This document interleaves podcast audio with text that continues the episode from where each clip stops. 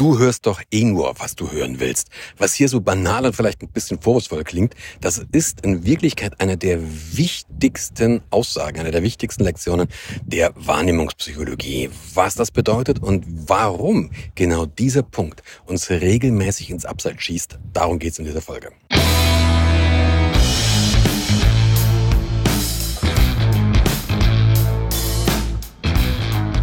Guten Tag, meine Damen und Herren, hier spricht Ihr Kapitän. Herzlich willkommen zu Be the Captain, deinem Podcast, dem Podcast, wo es um alle Themen rund um Verantwortung, um Kommunikation, um Management, um Führung und um alles andere noch geht, was interessant ist und was Spaß macht. In den letzten Wochen ist mal wieder einiges passiert. Unter anderem habe ich einen Artikel zugeschickt bekommen, der über mich geschrieben wurde. Das ist natürlich immer eine wunderbare Geschichte.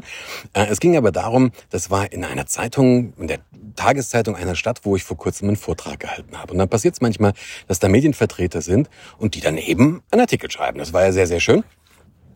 Ich habe aber diesen Artikel gelesen und war etwas fasziniert. Ja, du hast schon Dinge wiedererkannt in diesem Artikel, die ich auch gesagt habe. Und ja, der war sehr nett geschrieben, der war auch sehr, sehr freundlich geschrieben. Ich habe mich nur gewundert, was dieser Autor, diese Autorin für Schwerpunkte setzt, weil ich hätte zumindest teilweise andere gesetzt. Und dann habe ich dieses Ding nochmal bewusst durchgelesen. Es war, es war ein Vortrag von eineinhalb Stunden und dieser Artikel, das war eine knappe halbe Seite. Also so ein Artikel, den du in vielleicht fünf Minuten durchgelesen hast, relativ schnell. Und natürlich bedeutet das, dass dieser Mensch ähm, eineinhalb Stunden Vortrag auf fünf Minuten zusammenfasst. Und die Frage ist nur, was er da zusammenfasst. Und genau in diesem Kontext bin ich auf einen der wichtigsten Wahrnehmungseffekte gestoßen oder der ist mir wieder bewusst geworden und über den möchte ich in, der, in dieser Folge reden. Wenn du dich im Moment vielleicht ein bisschen über die Klangqualität wunderst, denk dir dabei nichts. Ich bin mal wieder unterwegs. Ich nehme diesen Podcast also nicht bei mir im Studio auf, sondern ich sitze gerade in Düsseldorf am Rheinhafen. Also ab und zu hörst du vielleicht mal irgendwas plätschern oder irgendwelche Geräusche. Müssen wir jetzt durch. Die Alternative wäre gewesen, dass der Podcast eben erst eine Woche später rauskommt und das wollte ich nicht. Also, wir fangen nochmal an mit diesem Artikel in dem in der, in der Tageszeitung. Dieser Mensch nimmt sich ein paar Sachen raus und ich fand's hochspannend, warum der sich welche Sachen rausgenommen hat. In diesem Kontext habe ich auch überlegt, okay, hast du die stärker markiert oder waren das besondere, besondere Assets? Nein, der hat sich wirklich das rausgenommen, oder die, ich weiß jetzt im Moment ehrlich gesagt gar nicht, ob es ein, ein Journalist oder eine Journalistin war, die diesen Artikel geschrieben hat, hat sich die Sachen rausgenommen, die für ihn oder für sie eben die relevantesten waren. Okay, jetzt kannst du sagen, hier, gut, ist halt so, Brandl, das Leben ist kein Wunschkonzert und die Leute schreiben vielleicht manchmal ein bisschen was anderes, als du dir gedacht hast, aber es hat konkretere Auswirkungen. Und eine dieser konkreten Auswirkungen, die habe ich auch in den letzten 14 Tagen gespürt. Vielleicht erinnerst du dich, ich war ja vor 14 Tagen leichtsinnig genug, eine Podcast-Folge zum Thema Rammstein zu machen. Ich möchte jetzt wirklich nicht wieder drauf eingehen. Ich habe nicht nur eine Podcast-Folge, sondern ich habe auch bei LinkedIn nochmal so einen kleinen Text dazu geschrieben, ähm, habe auf die Podcast-Folge ähm, verwiesen. Und im Prinzip habe ich mich darüber aufgeregt, wie man mit dem ganzen Case umgeht. Ich habe nie Till Lindemann in Schutz genommen, sondern gesagt, wenn sich das so herausstellt, ähm, dann ist das eine dramatische Geschichte. Aber ich habe es, glaube ich, wirklich verhältnismäßig auf verschiedenen Ebenen versucht zu beleuchten. Wenn dich das interessiert, schaust dir einfach nochmal an. Was aber spannend war, das war eben, was danach abgegangen ist. Danach ist es war ja eigentlich zu erwarten, ging, kamen natürlich viele Diskussionen, es kamen viele Kommentare bei LinkedIn, auch bei Facebook. Und mit das Beste und das, mit das Interessanteste war aber ein Kommentar bei Facebook, der mich also wirklich abwertet. Also das war so ein Kommentar von wegen, das war ja klar, wieder irgend so ein Wichtigtour, der sich einfach nur auf den Zug aufspringt, um Aufmerksamkeit zu erheischen. Und äh, das macht er über Vor Vorverurteilen, es sei völlig egal, ähm, ob das nur berechtigt ist oder nicht, Hauptsache man Also wirklich abwertend, persönliche Angriffe, ähm, aber auch inhaltliche Angriffe. Ich habe dann drunter geschrieben, lieber sowieso, ähm, wenn du hier schon mich persönlich angreifst, dann würde ich dir doch empfehlen, den Podcast erstmal zu hören. Dann weißt du nämlich auch, um was es geht.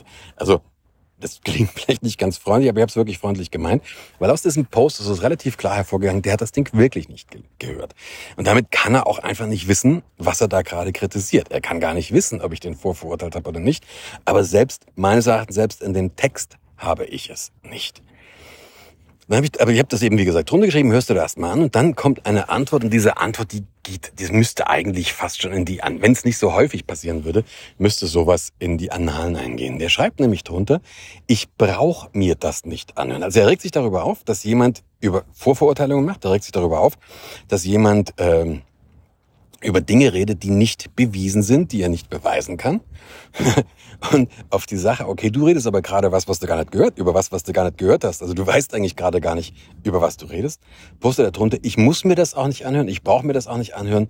Ich glaube, das, was bewiesen ist und keine Spekulationen oder irgendwelche Podcasts. Das heißt, nochmal, der schreibt etwas drunter, der hat eine Entscheidung gefällt, nämlich mich irgendwo reinzustecken, mich mir irgendeinen Stempel aufzudrücken und damit fertig. Was interessieren mich Fakten, wenn ich eine Meinung habe? Seine Meinung ist jetzt ein gutes Recht, der muss mich auch nicht, auch nicht mögen. Mir geht's auch gar nicht darum, da jetzt irgendjemand an den Pranger zu stellen. Mir geht's aber um diesen Fakt. Das heißt, er hat eine Meinung. Ich konfrontiere ihn mit, ja, Moment, du weißt aber gar nicht, was es geht. Brauche ich auch gar nicht. Und hier entsteht eine ganz blöde eine ganz blöde Dynamik. Und diese Dynamik haben wir leider Gottes im echten Leben immer wieder. Wir haben die nämlich dadurch, dass wir das wahrnehmen, worauf wir unser Interesse setzen. Wir nehmen das wahr, worauf wir unser Interesse setzen. Und wenn du halt davon ausgehst, wenn du davon ausgehst, dass jeder Post, der in dieser Phase abgesetzt wurde, oder jeder, jeder Kommentar oder jeder Artikel, der geschrieben wurde in dieser Phase, sowieso eine Vorverurteilung von Till Lindemann ist, ja, ob die nun berechtigt sei oder ob sie unberechtigt sei, dann liest du das auch. Und dann kann tendenziell was anderes drin stehen, dann liest du das auch. Ich bringe in meinen Vorträgen immer gerne so diese Beispiele, wenn du der Welt, wenn du der Überzeugung bist, dass die Welt schlecht ist, geh raus, du findest genügend Belege. Wenn du der, wenn du der Überzeugung bist, die Welt ist super, geh raus, du findest genügend Belege. Wenn du der Überzeugung bist, was wir jetzt gerade wieder haben, äh, Aussage der Klimakleber, die Reichen sind schuld, sind in erster Linie schuld am Klimawandel, dann findest du genügend Belege und jetzt passiert was Blödes. Dadurch, dass wir so Belege finden für unsere Aussage, hinterfragen wir die eigentliche Aussage nicht mehr. Und jetzt wird's schwierig. Jetzt wird's schwierig.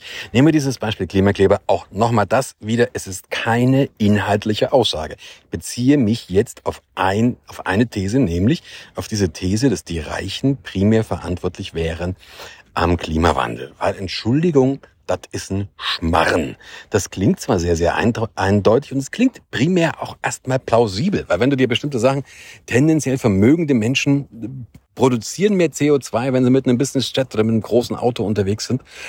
Aber es ist, die, die Aussage mag plausibel klingen, sie ist aber einfach ein Schmarren, weil wenn du die Fakten mal checkst, dann kommst du irgendwann mal drauf, wo wirklich das meiste CO2 produziert wird, was ja, wohl Ursache des Klimawandels ist, wo und von wem das produziert wird. Und dann merkst du, dass der Anteil daran, in dem gesamten Ausstoß von wirklich sehr reichen Menschen verschwindend gering ist. Wir können jetzt darüber diskutieren, ob äh, der pro Person viel zu hoch ist und unangemessen hoch. Da gehe ich mit allem mit. Aber die Aussage, die Reichen sind schuld am Klimawandel, ist halt einfach ein Blödsinn. Nochmal, es ist jetzt keine Aussage, ob ich das Thema wichtig oder wenig wichtig finde. Ich möchte dich für eine Sache sen sensibilisieren, weil wenn eine plausible Aussage kommt, wenn eine plausible Aussage kommt, die dann auch noch deine Vorurteile bestätigt, dann neigen wir, du, ich, wir alle neigen dann dazu, die Fakten unüberprüft hinzunehmen oder die Aussagen unüberprüft hinzunehmen, ohne eben die Fakten zu checken. Und da haben wir ein Problem. Da haben wir ein großes Problem, weil das reitet uns eben im Zweifel wirklich in den Mist. Wenn ich davon ausgehe, dass ein, ein, ein Mitarbeiter zum Beispiel nicht leistungsfähig ist oder ein, Mitarbeiter, ein bestimmter Mitarbeiter sei faul, wenn ich davon ausgehe, wenn ich damit reingehe, dann nehme ich die Inhalte, dann nehme ich die Belege wahr, die mich in dieser in dieser Ansicht bestätigen. Wenn ich davon ausgehe, äh, ein bestimmtes Geschäftsmodell ist unrealistisch, dann nehme ich tendenziell die Sachen wahr, die mich in dieser Aussage wieder bestätigen. Und jetzt schließt sich so ein Kreis. Ich habe eine Aussage, von der ich ausgehe, nehme durch meinen Wahrnehmungsfilter die Sachen wahr, die mich darin bestätigen und das macht die ganze Geschichte natürlich am Ende des Tages noch wahrer. Jetzt können wir hier noch ein Schrittchen weitergehen. Ihr habt zum Beispiel auch in einem letzten Newsletter, übrigens, wenn du willst, wenn du dich der Newsletter interessiert, dann geh einfach auf meine Webpage, kannst du dich da anmelden. Da habe ich äh, den Satz gesagt, don't follow the, don't follow the science. Dazu hatte ich ja auch schon mal eine Podcast-Folge gemacht und habe unter anderem dieses Beispiel Chemtrails gemacht. Und auch da ist es passiert, wie es passieren musste. Ähm, es hat mich also jemand angeschrieben mit einer wirklich, man hätte in irgendwelchen ähm, ähm Bodenproben erhöhte Werte von einer bestimmten Sache äh, gefunden und das sei ein Beleg für Chemtrails. Damit wird mal wieder die die Begriffe Korrelation und Kausalität hemmungslos durcheinander gehauen, aber ist egal. Ich habe in diesem Fall sogar auf die Mail geantwortet, habe also geschrieben, ja, es gibt sogar sowas wie Geoengineering, das hat man gemacht und man hat auch bestimmte Sachen gemacht, wo man mit Flugzeugen in Wolken reingeflogen ist. War aber alles egal. Die Antwort kommt einfach nur, ja, es gibt ähm, Kondensstreifen von Flugzeugen, aber es gibt eben auch, die von Flugzeugen sind, es gibt aber auch eben solche Kondensstreifen, die da wegen der Witterung gar nicht sein dürften oder sich zumindest schnell auflösen müssten. Ich hab's mir jetzt gespart, danach zu fragen, von welcher Witterung sie auf 35.000 Fuß genau redet. Hab mir das einfach gespart. Aber nichtsdestotrotz, wir neigen in allem dazu, und ich genauso, wir neigen in allem dazu, uns immer wieder in unseren Aussagen zu bestätigen. Jetzt haben wir natürlich ein Problem. Ja, weil wenn das so ist, dann bedeutet das, du bist nicht in der Lage, etwas objektiv wahrzunehmen. Und das würde eigentlich auch bedeuten, dass du, dass ich, dass wir nicht in der Lage sind, vernünftige, rationale, objektiv abgewogene Entscheidungen zu treffen. Wie kommst du aus der Rolle wieder raus? Wie kommst du aus der Rolle wieder raus?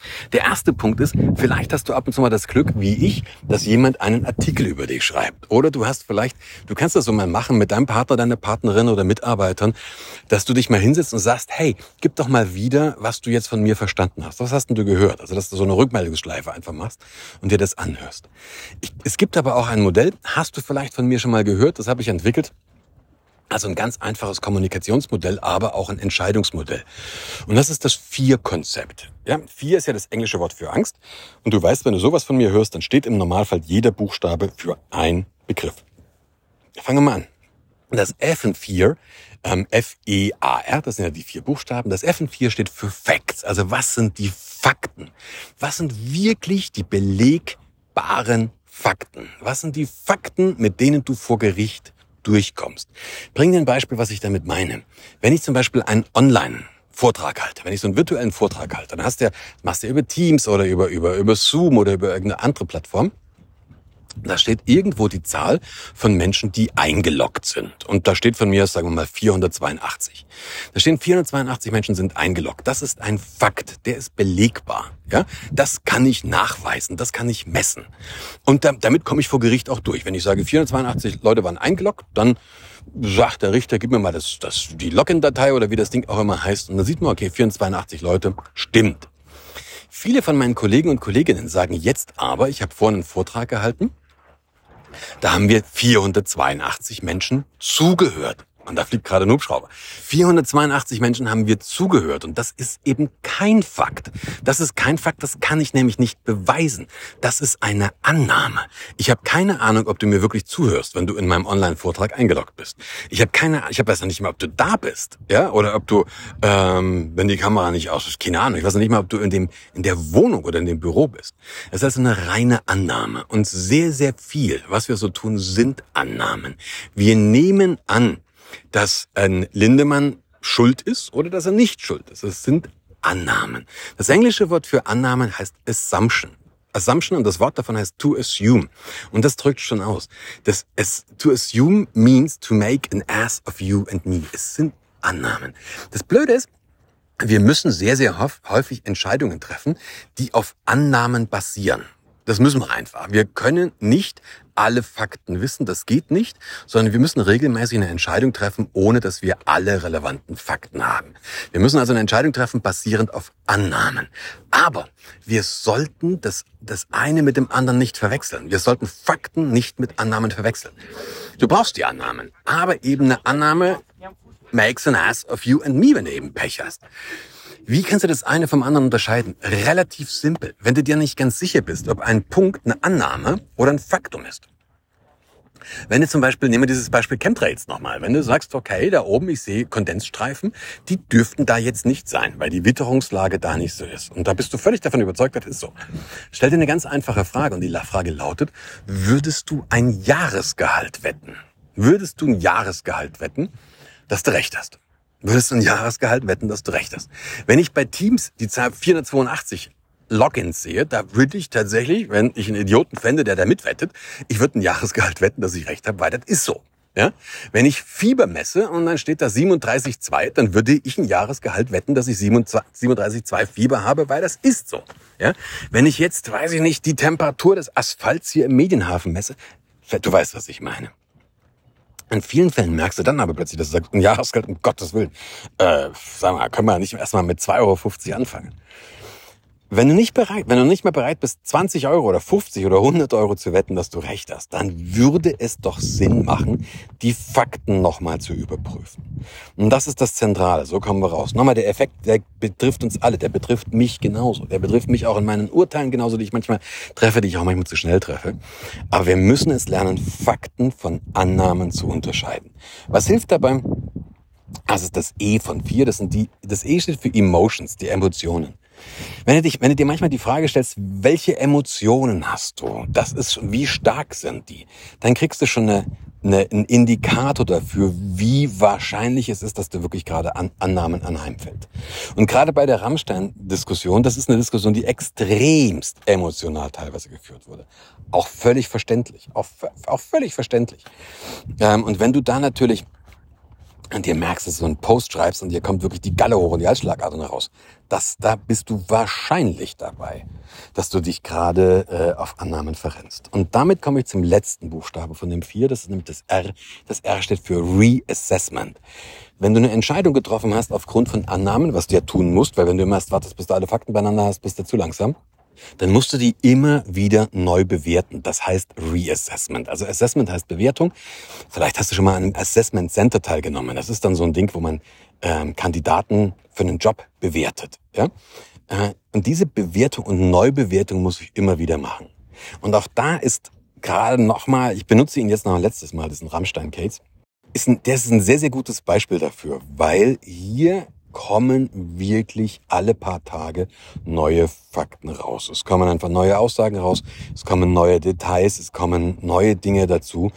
Und damit eben auch neue Informationen. Und das, was wir schaffen sollten, ist, Entscheidungen und Meinungen regelmäßig im Lichte neuer Informationen zu reassessen. Wenn wir das schaffen, wenn wir es schaffen, über unseren eigenen Schatten hinauszuspringen, dann haben wir die Chance, wirklich wesentlich näher an objektiven Kriterien dran zu sein, wesentlich näher an der Wahrheit dran zu sein.